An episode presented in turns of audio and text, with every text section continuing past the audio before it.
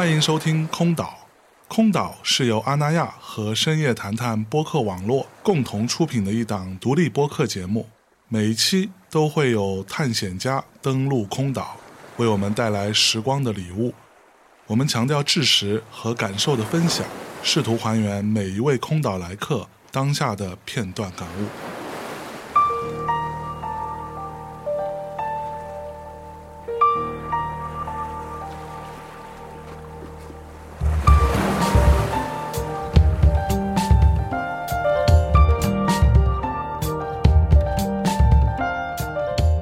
家好，欢迎光临空岛，我是今天的守岛人象征。那今天呢是大年三十儿啊，这个合家团聚的日子。那今天做客空岛的呢，是我的一位老朋友，也是我非常欣赏的一位音乐人，Miko 刘伟老师来跟大家打招呼。Hello，大家好，空岛的朋友们，大家好，我是 Miko 刘维。刘伟老师，这大过年的，你今年是在哪过啊？这个我今年是在中国台湾台北市，对，哦，在台湾省。对对对对对，因为我的太太是台湾人嘛，嗯。我是一九年我结的婚和她，嗯。啊、但是呢，简短说吧，就是因为这个疫情，就是我们没有办法，呃，我跟她有差不多有一年的时间都不能够见面嘛，因为当时的那个疫情的还有两岸的一些原因嘛。哦，然后对，然后后来他就为了我把他台湾的工作辞掉啊，然后来到大陆找我啊，一一一块儿生活啊，一块儿创业啊，这样。哦，我跟他结婚两年多了，呃，嗯我还没有见过他家人。嗯，哇，把人家姑娘拐走了，但那还没跟家人报备一下的意思。对对对对对，然后也需要回来办一些证件上面的一些事儿，对，所以这次就刚刚隔离完，嗯，对。哎，所以你是在福建长大的，对吗？对，我的老家是福建福州，福州。哎，在福州过年有有没有什么有趣的记忆啊，或者什么风俗习惯之类的？现在回忆起来，觉得还是咱们小时候的肯定会更有那个年味儿吧。嗯咱们应该是同龄人，对吧？对都八零后吧。然后，而且我们也都是南方的，嗯，就是那种冬天就很湿、很湿冷、湿冷的那种。是。对，福州也是冷的吗？冬天？冷的、冷的、冷的。当南方人还没有去过北方的时候，其实你是你是不知道什么叫湿冷的。哦，哎，你能明白我的意思吗？是是是。对我也是，因为后来来了北京念书生活了之后，然后我过年再回到老家的时候，那时候我才能感觉到，哦，原来原原来老家的冬天是这么难受的。北方有暖气嘛，就你在屋子里可以就是 全裸都行。是是，我我印象特深嘛，就是我第一年回去的时候，而且那时候还是绿皮火车呢。哎呦，对吧？那时候没有什么高铁，没有动车，然后那个时候咱又是学生嘛，也没有钱，所以就买了坐票。坐票。对，那个时候我我记得是整整开了差不多二十个小时吧，二十多个小时。天哪！对，然后我就买了坐票，但是那时候真无所谓，因为那时候就是年轻嘛，所以你还觉得挺好玩的。我记得那时候还在，呃，车上跟旁边一个大哥，然后一直聊啊什么的，呃，但是后来到了福州之后，第二天我就发烧了。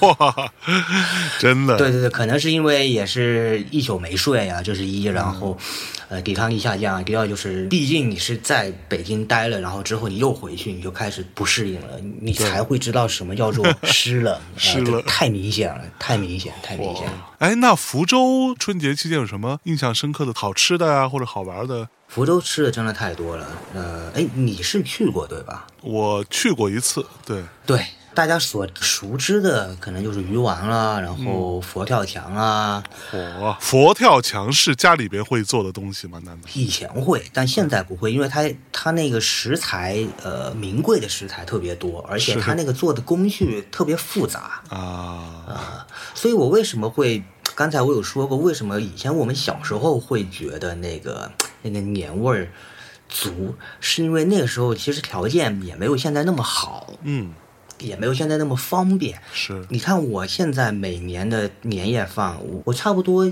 有十年了吧，不在家里做了，我们都是跟外婆呀，然后舅舅呀，这个家里的亲戚，就是每次过年都会提早两个月，然后在一个酒楼订一个年夜饭，啊大家哎，就我觉得这个观念也也都变了。是这个时候你回忆起来，还是觉得那个时候的年会更有意思。就是你肯定也是，就是你小的一一旦到了过年，就是特别盼望那种，啊，大家 呃所有人在那个厨房里忙活，然后小孩儿嗯也也包括我说，哎也要帮忙什么递一个菜呀、递一个准备一下、洗一下呀。然后那时候我还记得我小时候家里还是烧那个柴火呢，火，我我特别小的时候，我还记得。然后那个时候我还帮我爸劈柴呀、什么的，然后呃放到炉子里嗯炒菜呀、然后杀鸡呀、什么的，特别有意思。然后呃有一年春节，我记得是好几年前吧，因为我的姑父他一直有一个传统，就是从我小时候就每年他都会给我们家送一只活的鸡啊，啊、然后我们就把它杀了。嗯啊、是这样，都我我非常小，呃，这个已经持续了大概二三十年了。嚯，对，但是慢慢慢慢，他还送，但是呢，就没有人敢杀了。哦，真的，对，就我我印象特别深，最后一次他送来的时候，那只大公鸡，因为我一回家我就看到有一只大公鸡在我家客厅里，然后我妈跟我爸就面面相觑，一直看着那只那只鸡，然后那只鸡也看着我父母，然后我说，哎，这什么意思？我说，哦，对，肯定又是姑父送来了。他说，对对对，我说怎么办？我说。这 这这也没办法，后来就我们又送给我们另外的一个亲戚，然后他他来杀了他杀。对对对，福州有一种传统的呃福州本地的年糕，年糕，对，它是由糯米啊，还有芋头啊，还有花生啊，还有红枣啊。呃，用一些特殊的方法。我在别的城市，因为我去过这么多的地方，好像还真只有福州是这么做的。呃，嗯，我不知道别的地方叫什么呀，但是我们这就是叫年糕。嗯嗯，有不同的味道，有甜的，有咸的。啊，我觉得这个是非常特别的，而且真的还只有是在过年的时候大家会吃，平时也不太会去买呀、什么的。嚯哎，正好哎，我因为我现在每年我都会，我除了做我自己的专辑之外，我还会做一个概念的一个 EP 吧，这个就叫做一舞一城，就是我会给我去过的每一个城市做一首舞曲。哦，对，去年发表了《一舞一城二》，呃，里面正好有一首曲子就叫《佛跳坊巷间》，就是福州。哦，因为我会给每一个城市会起一个前缀。嗯，好嘞那我。们来听一下这首歌。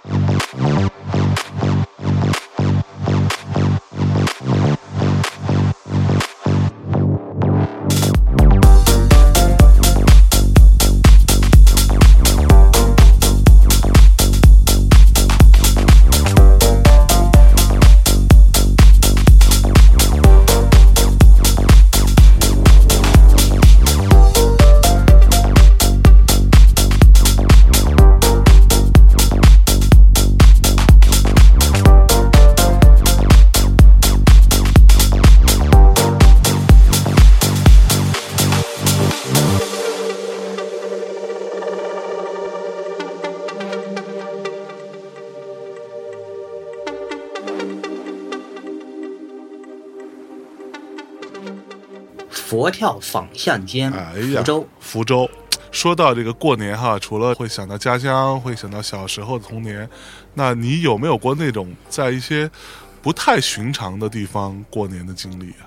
那还真是有很多，嗯，呃，也不能说很多吧，就是因为我后来不是游走世界嘛，对，我后来从福州去了北京念书，所以有一年的春节我没有回来，是因为我在北京当时跟几个美国人做一个乐队，然后竟然那时候在中国巡演。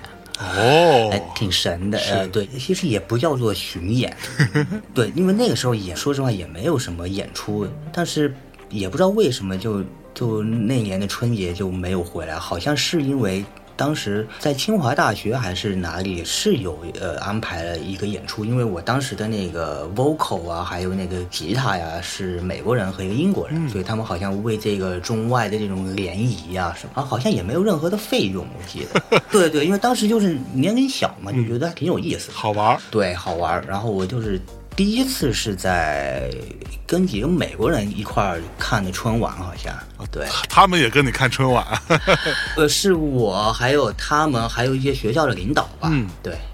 啊、这个是一个。之后呢，我有一年是要到丹麦的哥本哈根去考当地的一个音乐学院，哦。呃，所以正好是春节的时候去的。哦，呃，那次是比较难忘的，北欧对，呃是我第一次出国，第一次就去哥本哈根了，对，对我来说是一个特别神奇的一个经历吧，还有回忆。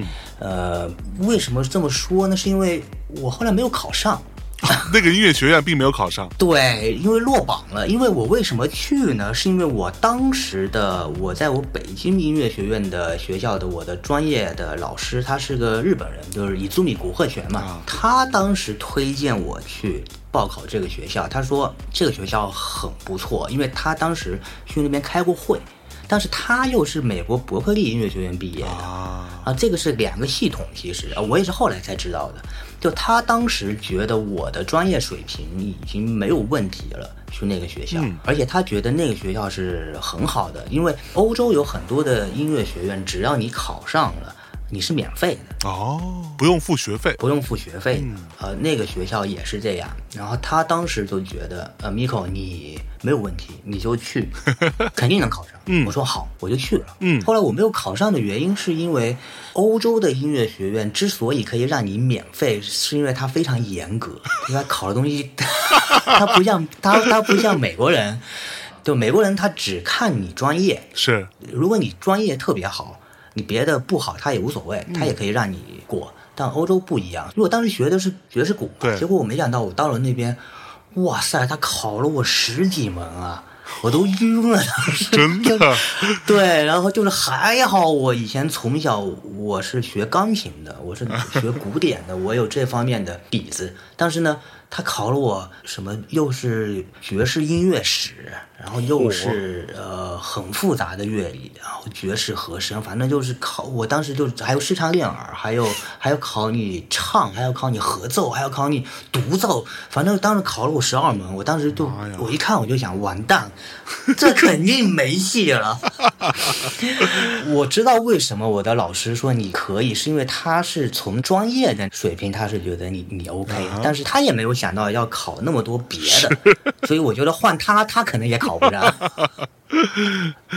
对，所以我就落榜了，落榜了。其实我是很难过是的。那年你多大呢？我二十一，对，二十一岁，对。小朋友，对对对对对，打击很大。嗯，因为我当时也是抱着肯定能够在那边上学的，然后也花了很多钱。当时还是克朗那，还不是用哎，我不知道现在是不是克朗啊，反正就是特别贵。我记得我还哭着跟那个校长说说。嗯，可不可以呃通融一下是哎，通融一下。我是从中国来的，我是我也不容易，做了很呃，对，不容易，不容易，就做了很长时间，然后，然后然后 后来那个校长说，这次来报考的有六百多个来自世界各地的人，但是我们只收二十个。天哪，对，所以他说这个，说你不行就是不行没有行。办法，对，后然后我后来我还真的看了别的学生太厉害了，所以我是真的不行。心服口服心服口服，心服口服，就是我也看傻了。啊！我觉得就是那个时候，我就觉得就是差距太大太大，天哪就是就不是一个世界的。当然，我觉得现在肯定我们，因为我知道现在也有很多很多的国人到国外上学嗯了什么的，对吧？现在不是那么大的差距。对，然后那一年正好因为是春节嘛，嗯所以我就等于是在丹麦的哥本哈根过了。然后又特别有意思的是，呃，正好我在我忘了，可能是我在一个中国超市是买东西啊，还是怎么怎么着？我因为那个时候中国人很少，嗯所以当时有一个中国人有问我说：“哎，你是是来这干嘛呀？”后来我就说：“啊，我是来干嘛干嘛干嘛。”他说：“我是大使馆的，你春节要是没有回去的话，我欢迎你你这个音乐家来跟我们使馆一块聚一聚，呃，对，还可以表演一下才艺什么，就就就咱们特别特别好这口啊，我发现，不不管到哪。每年到春节都得让小朋友表演个才艺。哎，对对对，就就是就就这意思。他们肯定也觉得，哟，这这碰上一个搞音乐的，这得拉到使馆来，这进去。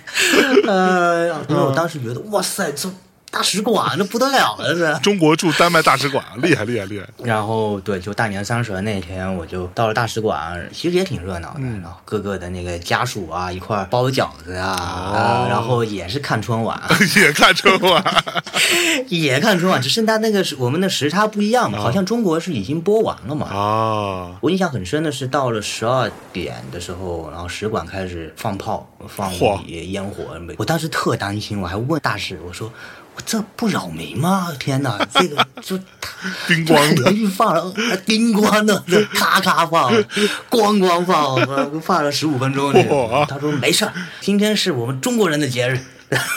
管他们呢！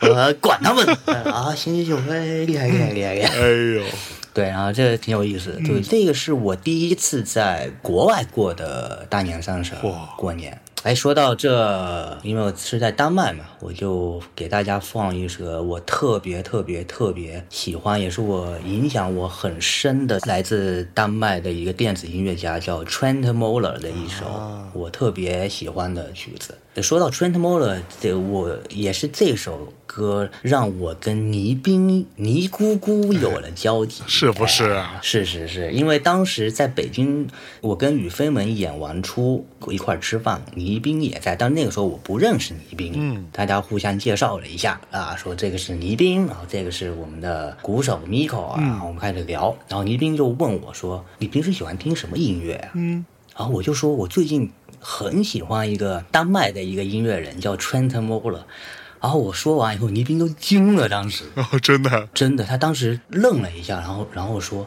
你是我第一个在中国听到这么说的人，因为当时没有人知道他。哦，就呃，然后倪斌就说：“待会儿你来我家，我有他的一张黑胶唱片。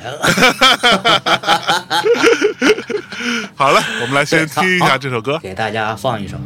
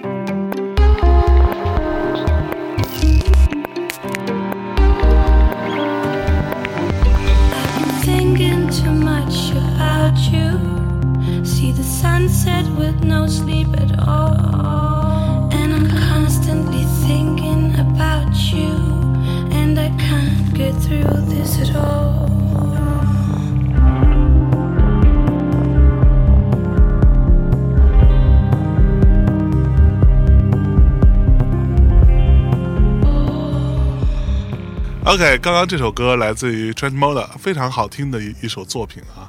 我们对在跟着 Miko 老师，在这个新年的时分啊，可以跟大家回想一下他这么多年经过的这些奇奇怪怪的春节的一些经历哈。是是是是那在丹麦的中国大使馆之后啊，有没有什么在其他的奇怪的地方？哎，你之前那么热爱印度的一个人，在印度过过年没有？我在印度过过年，就是我第一次，呃，对我第一次去印度的时候，也正好也是春节的时候。哎，我这个经历真是太有意思了。我回国后还开了个酒吧，特别特别小，而且那个酒吧是愚公移山最早的前身。哦，嗯，在清华大学西门和北大西门的一个中间有一个三角地，其实也不叫酒吧，应该叫咖啡加酒吧。那个地儿特别小，一共就只有四十多平吧。OK，那那个时候我在做爵士乐的现场，啊还没有第二十二呢。但是那个第二十二当时的那个老板经常来我酒吧，因为他是个美国人，叫 Michael 好像。就是后来兵马司的老板嘛，老 Michael。哎，对对对，因为他当时是清华大学的一个教授，好像。对对我就是正好我那个地儿在清华大学西门。啊，我那个时候我记得好多人经常来，什么高晓松啊、朴树啊，火。呃，后来是因为呃非典的原因，我那边做呃由于各种原因吧，就是就是没有办法做，是，所以你得正好那个时候呃认识了狗子啊什么的。嗯嗯，其实愚公移山最早的愚公移山其实是我那边，哦，连上了，连上了，对，然后他才转到了春秀路对，后来再转到张自忠路这个。对，然后呃然后才有了第二十二啊什么的啊，这个这这也特别有意思。我后来又出国留学了，然后那个时候是去的奥地利的维也纳音乐学院，哎呀，呃，那个是考上了一半的奖学金，就是没有拿到全部的。是呃，我在维也纳也度过了春节，在维也纳过春节是一种怎样的感受啊？哎呀，其实挺挺心酸的，因为那时候我开始打工了。哎呦，呃，是一个很有意思的经历，太有意思，太有意思了。就是我我打的这个工啊，你都你，我相信所有人都想象不到，我我打的第一份工是什么。我说出来你肯定都傻了，就是扛大米。扛大米！天哪，什么样的地方需要扛大米这样的一个工作的需求？我爸说，我们正好有啊认识一个朋友的朋友吧，是在那边，反正是做生意还是做什么，说，呃，你要打工的话，你就去找他，然后他会帮你嗯介绍工作啊，还是怎么着的？我说好，就去了。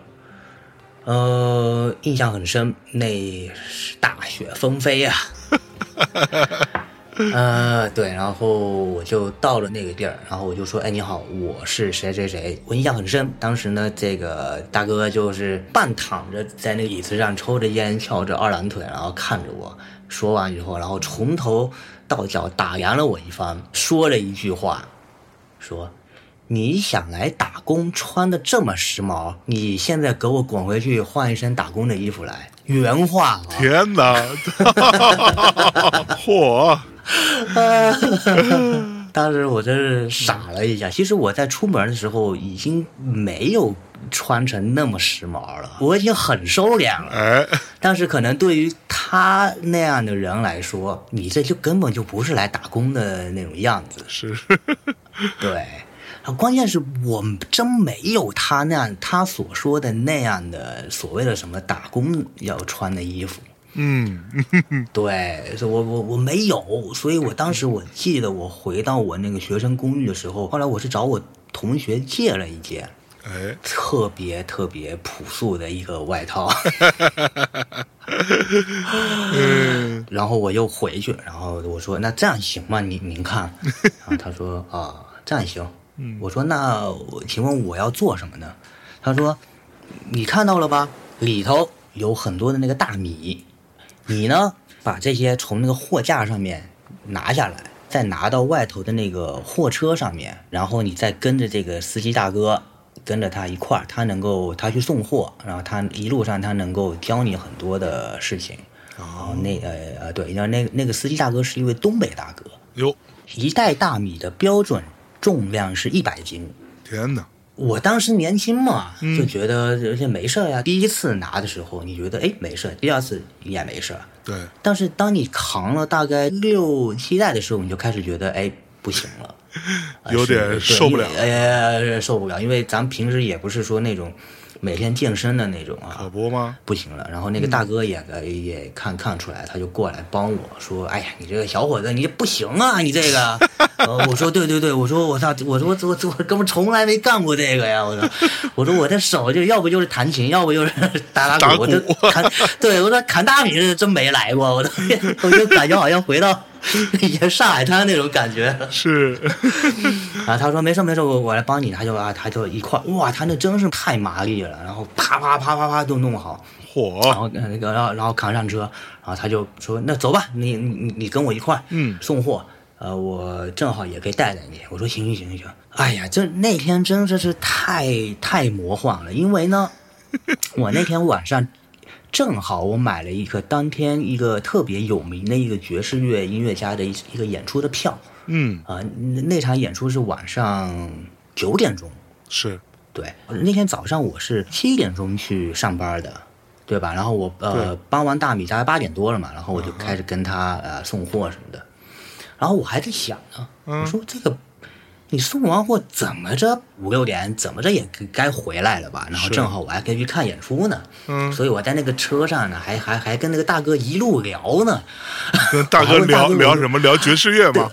不是不是，就是反正就瞎聊呗。我还问他，我说、嗯我说大哥，我说那个你我在看你那个帮货，我觉得你太厉害了，就是咔咔咔三下五除二帮完了呀。我说你之前是干嘛的呀？他说我之前在东北是搬家公司的。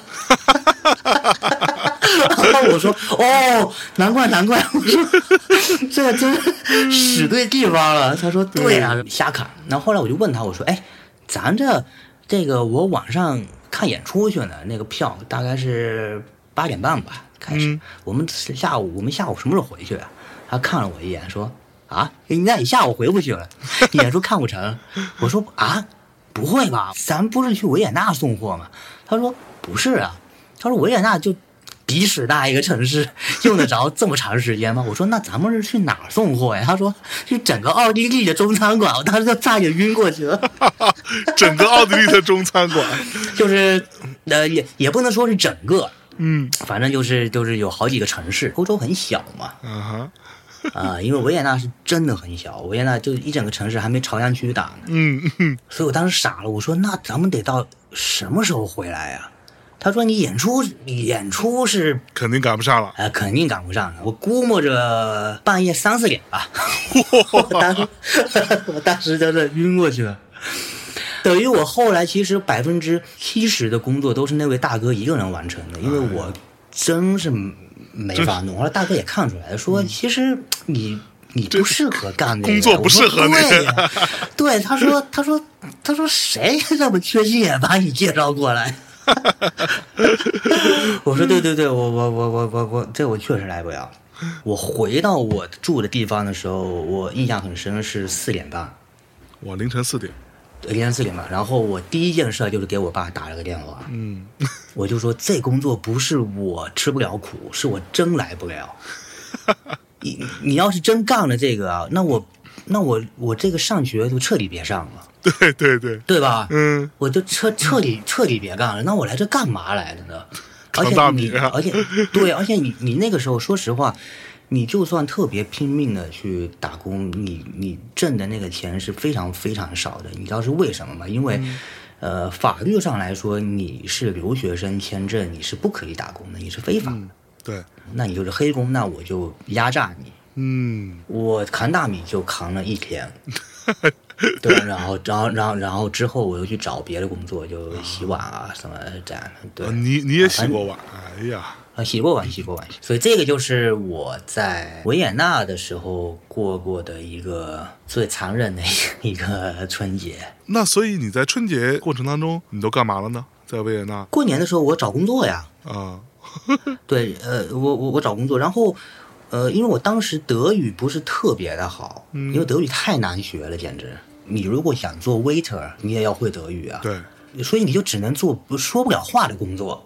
那说不了话的工作，那就是体力活。嗯，对，所以我打的第二份工是在一个台湾人开的一个自助餐，哎呦，就自助餐啊，你你想想，嗯，就我得我得去收盘子、洗盘子，那盘子多的呀，哎呀，妈呀，对，所以、哎好吧，都不容易都不容易，都不容易。那说到维也纳，那我就来一首奥地利电子音乐家的作品吧。嗯，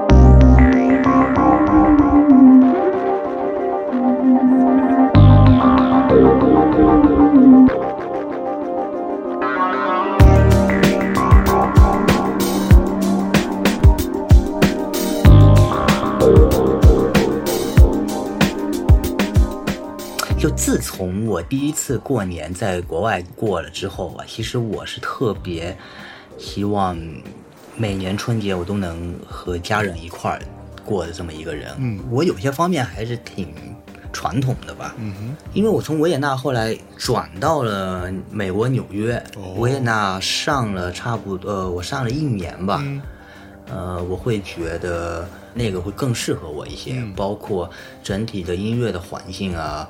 因为维也纳它还是比一个比较偏偏传统跟古典一些的，因为它本来就是一个这样的城市嘛。是对，再加上我喜欢的所有的音乐家还有音乐啊，也都是受美国的影响比较深，所以我当时就是也是有一个机会了，所以我就呃从维也纳就就搬到美国了。所以那一年有一年春节是在美国过的。和嗯纽约的一些音乐家啊什么的啊其实，在国外过年有一种感觉吧，就是因为我去过很多很多的国家，我每到一个国家，我都会去当地的唐人街，嗯，转一下。我我是有这个习惯，在国外的唐人街过年的氛围反而要比在国内的要浓很多。哦，是吗？是是是，更传统。OK，比如舞龙啊、舞狮啊，还有反正就特别特别中国的是这么的与民同乐呗。哎呦，是有，哎呀，是是是，因为老外也觉得咱们这个嗯挺有意思的，嗯呃挺有意思。其实大家过年不就是图个热闹嘛，也没有太多的那种。就那个时候，我就和一帮音乐家，嗯呃，也有黑人音乐家，还有拉丁美洲的呀，然后还有古巴的呀，还有美国，嗯。我们就一块儿去唐人街，然后我们还一块儿街头表演呢。哦，，对，那年的除夕，嗯，还一块敲锣打鼓，因为咱反正都是乱成一锅粥了嘛，是反正大家也都也也挺嗨的。其实老外他也不知道你在干嘛，反正就觉得哎，这这这是挺嗨的，就是一个大 party，就来吧，就呃 来吧。然后反正对他这边哐啷哐啷，这边锣鼓锣鼓那个舞龙舞狮，然后咱们就用那个现代乐器啊，也在旁边，然后就起哄呗，是然后就也挺热闹。哎，对，我当时在纽约生活学习，也是认识和影响我最大的一个音乐家吧，周周梅尔和他的乐队 Nerve，、非常非常非常酷的一个电子乐队。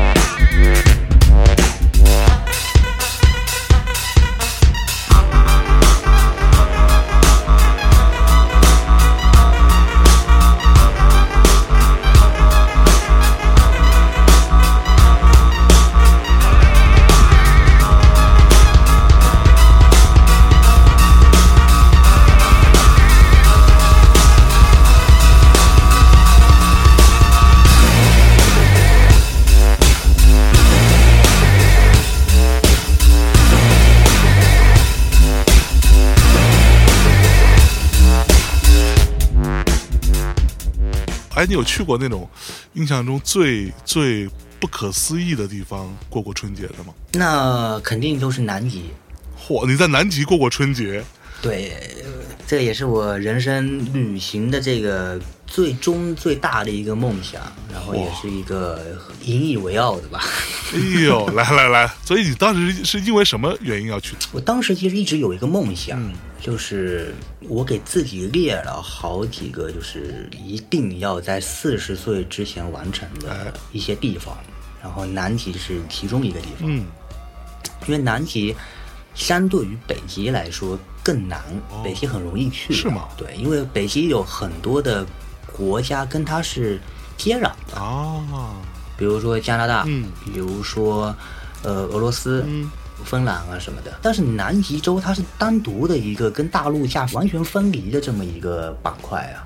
哦，它去的难度是比较大的所以呢，我对我当时就没有把北极这个放到我这个 list 上面，我我就选难度比较大的，哎，然后呢，花费也是最高的非常高的，所以呢，我当时是给自己是有定了这么一个目标，然后我那一年我就为了这个目标，我就非常努力的工作，我当时定的那个呃路线是从阿根廷的乌斯怀亚，然后坐船，因为乌斯乌斯怀亚是目前地球最最最最南端的一个城市。哦，就大家不知道有没有看过王家卫的一个电影叫《春光乍泄》？哎对，那个电影就是在阿根廷的乌斯怀亚和布宜诺斯艾利斯拍的。对，有个片段是地球最南端的一个灯塔。对，就是那个地方是你要去往南极的一个必经之路一。个点，啊呃，必经之路。当然，现在有很多点可以到那边啊，但是乌斯怀亚是呃最南端的了。是，呃，有的人会从智利坐船，有呃，有的人会从新西兰，呃，但是乌斯怀亚它是最南端的。是。所以我当时选择的是这条线。嗯。我既然选择了从南美出发，但是所以我也要探寻一下南美嘛，因为南美也是一个特别是。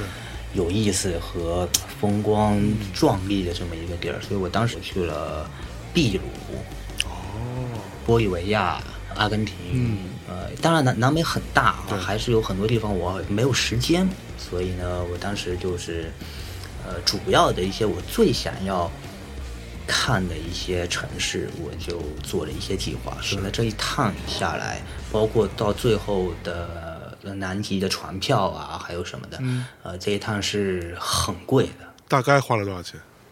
大概从头下来十五六万吧。嚯，不便宜。不便宜，不便宜。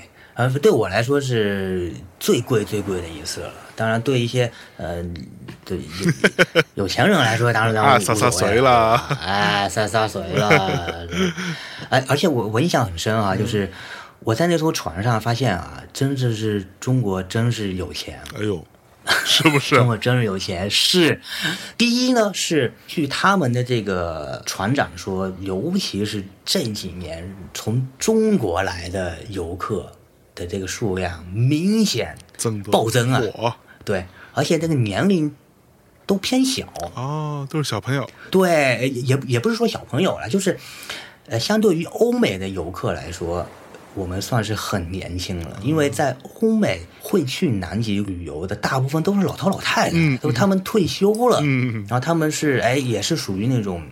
西方的那种中产，对。西方的年轻人真没钱，是 是真穷，对，是真穷，而且西方的那种呃，就是三十多岁的人也没钱，说实话。是，他们没有这个存钱这这个这个传统。对，就是中国人是真有钱。嚯，也跟船长聊了很多，呃也是很有意思的，也发现了这个中西方文化的这种差异吧。哎然后我有问他，我说：“哎，你这两年接待了这么多来自中国的一些大老板啊，对吧？呃，尤其是很多中国的企业啊，非常喜欢来包个船，哎，来个南极，然后哎，哎怎怎么着怎么着？我说有没有什么让你印象很深的呀？他说有，嗯，我说是，他说我就觉得吧，你们特别不爱遵守规则。我说哎，此话怎讲啊？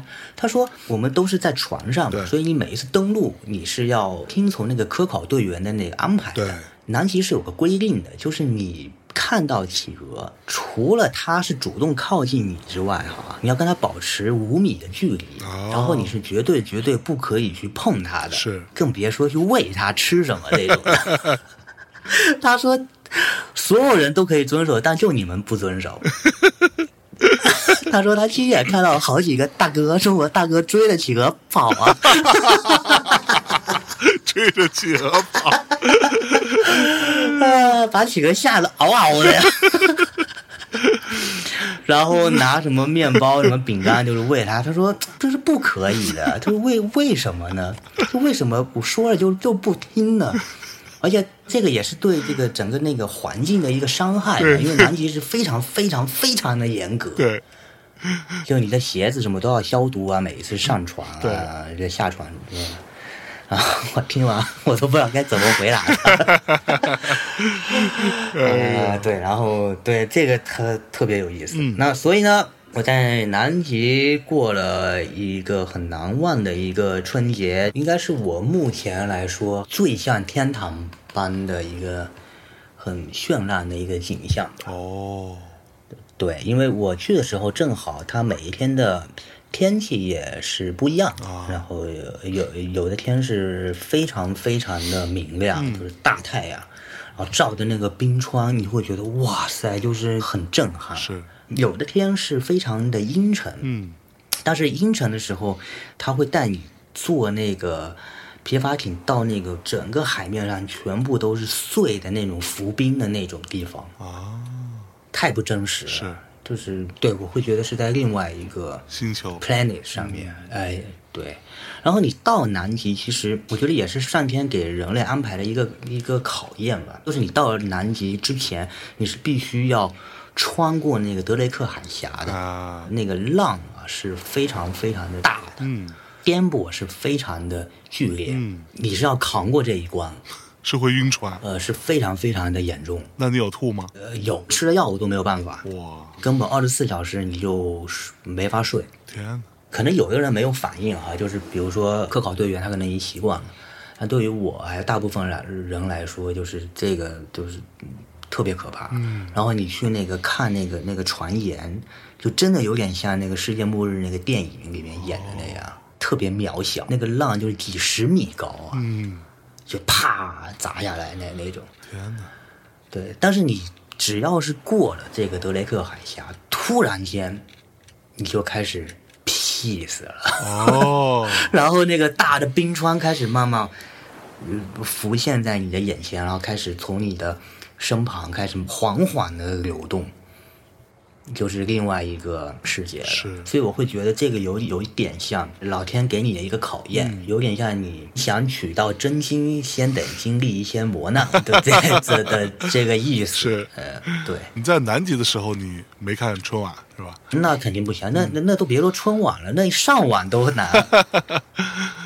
他上网是可以，呃，他要通过天上的卫星，哦，他会，但是会非常非常非常的贵，嗯，所以呢，他会给你一个账号，呃，这个这个是跟你的那个那个信用卡是绑定的，哦就，你要上网可以，但他就每分钟是多少钱，他就给你扣。天哪！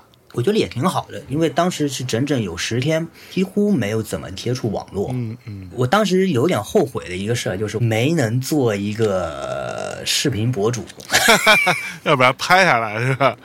要不然火了。对，这个最大的一个旅行的梦想完成呃，说来也怪哈，我我自从这个梦想完成了之后，我我突然间对旅行就没有之前那么大的呃热情呃憧憬啊真的哎，对对对，正好我也是在船上，我也写了一首作品，嗯这首作品就叫《南极》，然后收录在我的《观自在行》的这张专辑当、哦当中。然后这首曲子其实也是我到现在非常非常喜欢的一首曲子。嗯然后我回国后还找了。